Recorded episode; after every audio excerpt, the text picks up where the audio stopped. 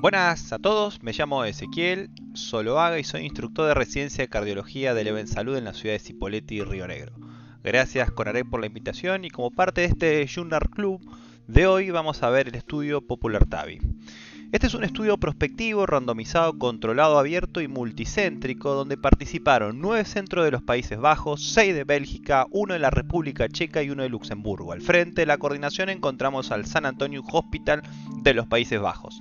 Se reclutaron pacientes de diciembre de 2013 hasta agosto del 2018 y se presentaron los resultados en el Congreso de la Sociedad Europea de Cardiología del 2020. En líneas generales, el estudio busca encontrar el tratamiento más adecuado luego de un implante de la válvula aórtica de manera percutánea.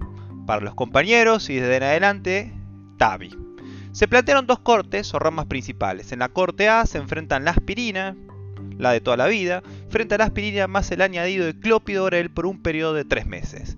Mientras que en la corte B encontramos anticoagulación versus anticoagulación más clopidogrel por 3 meses, con la particularidad que en esta corte los pacientes debían de tener una indicación formal de anticoagulación, que ya por los dibujitos pueden predecir los resultados. Hoy nos centramos en la última corte en presentar sus conclusiones, la corte A.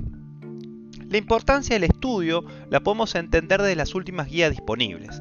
El primer punto lo encontramos en la Guía Europea del 2017 que nos indica con recomendaciones débiles y bajos niveles de evidencia la terapéutica a seguir considerando la doble antiagregación por 3 meses en quienes no necesiten anticoagulación y tratando con aspirina como única droga cuando existe alto riesgo de sangrado. Miles de kilómetros de distancia y ya en el continente americano la situación es al menos similar. Agregan la anticoagulación cuando exista bajo riesgo de sangrado y en el resto de los pacientes proponen la doble antiagregación por los primeros 6 meses. La balanza fisiopatológica de la protección de los eventos tromboembólicos y el principio fundamental de primero no dañar hace discutir a la comunidad científica por cuál es el mejor tratamiento que se puede ofrecer. Ya entendiendo que las indicaciones actuales de las guías cuentan con bajos niveles de evidencia y que existe un riesgo real tanto de stroke como de hemorragia por el procedimiento o derivado del tratamiento posterior al mismo, Sumamos ahora algunos datos extra que pueden complementar el mapa de nuestra realidad.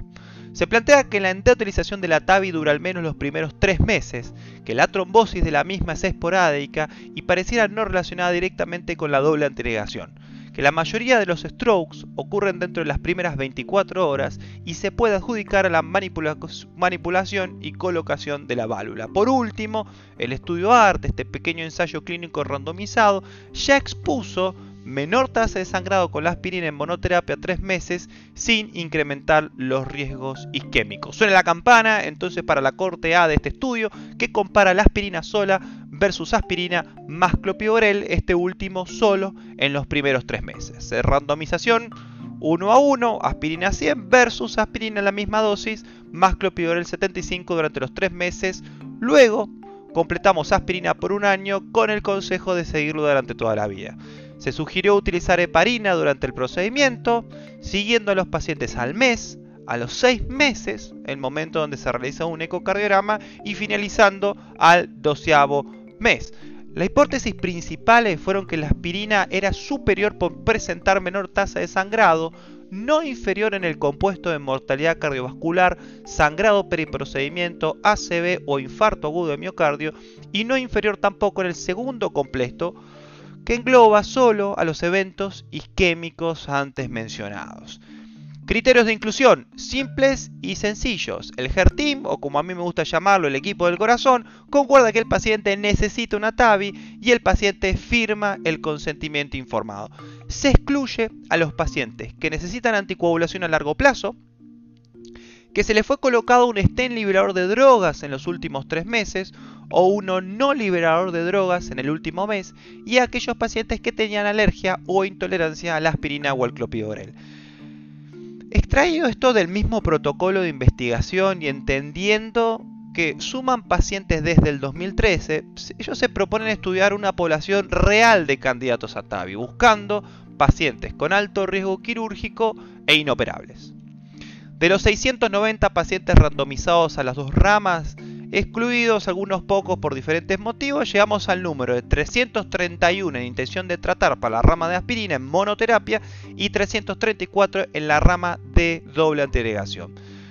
Se agrega, 5% de los pacientes del grupo de aspirina tomaron solo clopidogrel. Hubo un crossover de 8 pacientes en el grupo de aspirina y 2 pacientes en el grupo de doble antiagregación, sin pérdidas en el seguimiento, la adherencia de 3 meses al clopidogrel fue del 90% y por último la anticoagulación oral fue iniciada en 44 pacientes del grupo de aspirina y en 32 pacientes, casi el 10%, en el grupo de doble antiagregación. Y el motivo principal, la fibrilación auricular. Esta población real estudiada, bien equilibrada en ambas ramas, con una media de 80 años, cerca del 50% mujeres, la mayoría en clase funcional 3 4. De típica estenosis aórtica, flujo normal y alto gradiente, función sistólica conservada y con hipertensión arterial, con un STS alrededor de 2.5. Los outcomes se dividieron, como bien plantean las hipótesis, en sangrados no relacionados y relacionados al procedimiento, en eso serían los primarios, y los secundarios tenían dos compuestos. El primer compuesto de sangrado más eventos tromboembólicos y el segundo compuesto que representaba solo a los eventos isquémicos o embólicos. Había un problema en cómo clasificaban los eventos de sangrados relacionados al procedimiento, ya que con la, la clasificación utilizada, que es el PARC tipo 4, se refiere a eventos de sangrado relacionados a la cirugía de revascularización miocárdica. Entonces aclaran que la mayoría de los sangrados relacionados al sitio de punción se van a incluir en el grupo de sangrados no relacionados al procedimiento. Vamos con los resultados. La aspirina en monoterapia presentó menor incidencia de sangrado total y sangrado no relacionado al procedimiento al año de seguimiento, principalmente diferenciándose en el sangrado mayor. Punto para la aspirina. De los outcomes secundarios, la aspirina fue superior a la doble antiagregación en el primer compuesto de sangrados y eventos tromboembólicos y alcanzó la no inferioridad en el segundo compuesto que agrupaba solo a los eventos tromboembólicos. Se concluye que pacientes que van a ser sometidos a TAVI y que no requieren anticoagulación, la monoterapia con aspirina presenta una menor incidencia de sangrado y del compuesto de sangrado y eventos tromboembólicos a un año de seguimiento frente a la terapia con doble antiagregación. Los autores proponen ciertas limitaciones. La primera es que fue un trial abierto, aunque expresan que se mantuvo un enmascaramiento frente al comité que adjudicaba los eventos clínicos. Segundo, no tiene un poder estadístico para el compuesto de eventos tromboembólicos solo. Tampoco tuvieron una incidencia alta de estos eventos. Se buscaron eventos clínicos, no se contempló la trombosis subclínica mediante estudios de alta complejidad. Recordemos que siguieron a los pacientes a los 6 meses con ecocardiografía. Por este punto podemos encontrar algunas respuestas en el subanálisis del estudio Galileo.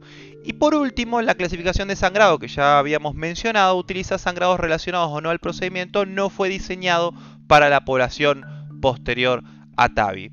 Siendo algunos comentarios y evoluciones desde la comunidad científica, se extrae que probablemente con estos resultados de este estudio sea una respuesta cerca del 70% de los pacientes mediante un tratamiento sencillo de seguir. Ojo con la edad de los pacientes, rodeando los 80 años y solo para TAVI, excluyendo a los pacientes que también son candidatos a la revascularización miocárdica. No responde a interrogantes con valvinval o patología bicúspide y como última situación, la monoterapia es la aspirina que hablamos de toda la vida, no trasladando estos resultados a la monoterapia con cualquier otro antiagregante. Muchas gracias por la atención. Muchas gracias Conarec y fuerza a todos. Un gran abrazo.